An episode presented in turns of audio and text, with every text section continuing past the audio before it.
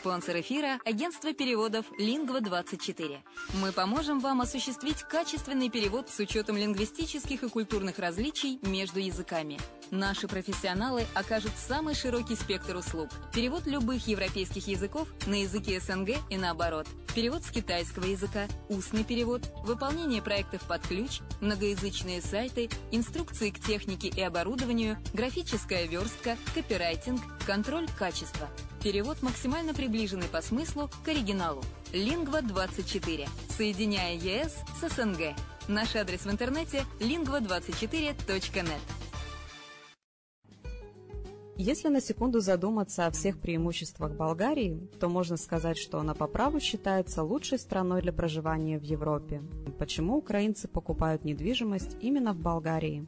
Конечно же, это климат и оздоровление. Конечно, помимо процедур, главное удовольствие – это море. Великолепные песчаные пляжи, теплое море с мелководьем, очень удобным для купания детей. В Болгарии вы сможете дать своему ребенку разностороннее образование в зависимости от его способностей и тех планов, которые вы наметили на будущее. Отсутствие языкового барьера, легкая адаптация украинцев благодаря языковой и культурной близости. Русский язык понимает 87% населения. Экономическая стабильность. В первую очередь стоит отметить, что Болгария является членом Европейского Союза с 2007 года, а это является привлекательным для иностранных инвестиций. Болгарские биопродукты пользуются все большим спросом не только в стране, но и на зарубежных рынках. Доступные цены на жилье. Средняя цена за квадратный метр – 650 евро, включая отделку под ключ. Легкое развитие бизнеса. Начать собственный бизнес в этой стране достаточно выгодно и просто. Для пенсионеров Болгария – место, где можно наконец-то отдохнуть от непрерывной суеты и вечной работы. Пенсионерам-иностранцам Болгария предоставляет вид на жительство, причем для этого требуется минимум документов. Это единственно доступная для постоянного проживания страна Евросоюза, к тому же и удачно расположена, совсем близко к Украине.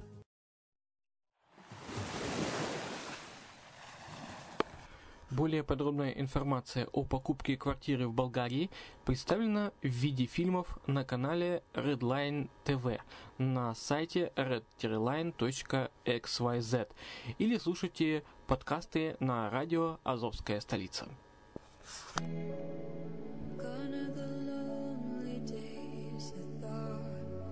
Ізоляція проведе в Маріуполі кінопокази документальних фільмів. 26 і 27 вересня представництво ізоляції в Маріуполі спільно з міжнародним фестивалем документального кіно про права людини DocuDays.ua проводить кінопокази Просто неба. Представлені фільми входять до документальної добірки DocuDays.ua на районі. У рамках проєкту також відбудеться зустріч і дискусія на тему промислові руїни знищити, продати або пам'ятати з антропологом, координаторкою правозахисних програм DocuDays.ua Надією Чушак. Покази пройдуть у внутрішньому дворі ТК Молодіжний за адресою вулиця Харлампіївська, 17 25. 26 вересня о 19.00 відкриття кінопоказу спілкування з організаторами показ фільмів Яма, режисер Іржі Стейксхал, Чехія і Аргентинський урок, режисер Войцех Старонь, Польща. 27 вересня о 19.00 лекція Надії Чушак Промислові руїни знищити, продати або пам'ятати. І показ фільмів Ромська мрія, режисер Роман Бондарчук, Україна, і Мама, режисер Лідія Шейніна, Росія. Вхід вільний. Проект проводиться за підтримки Фонду прав людини Посольства Королівства Нідерландів. Декілька слів про саму лекцію. Надія Чушак, антрополог, захистила дисертацію на тему ностальгії і політики пам'яті в Мельбурнському університеті, що в Австралії. Промислова архітектура часто у стані занепаду викликає багатьох із нас спантеличення. Що з нею можна зробити? Лекція пропонує аналіз різних практик використання індустріальної архітектури в міжнародному контексті, від критики комодифікації та абстрактної естетизації таких будівель до переоцінки ностальгічних сантиментів, що вони інколи виникають. Декілька слів про самі фільми. Яма Іржі Стейтсхал, Чехія, 2014 рік. Картина змальовує 5 років із життя однієї сім'ї в сучасній Україні.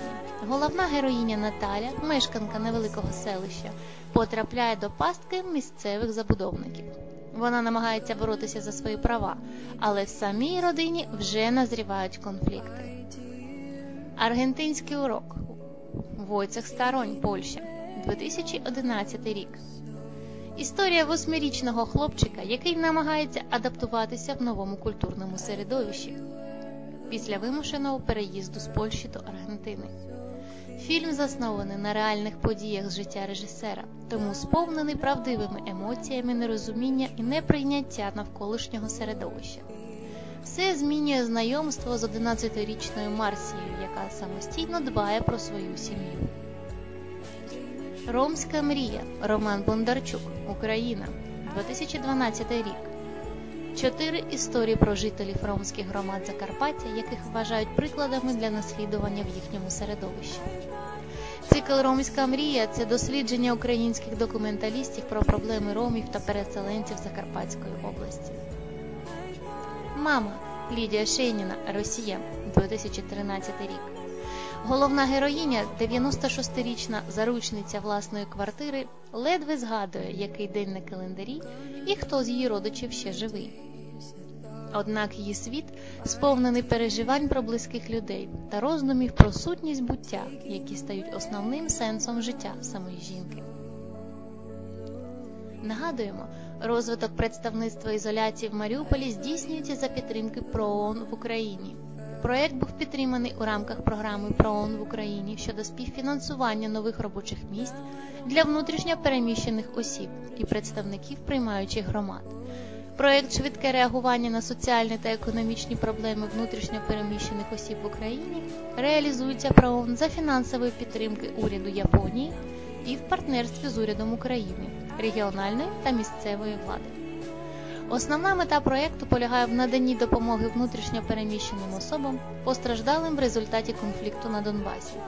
Загальний бюджет проєкту 6 мільйонів 320 тисяч доларів США. З них 1 мільйон 500 тисяч доларів США становить підтримка проєктів зі співфінансування робочих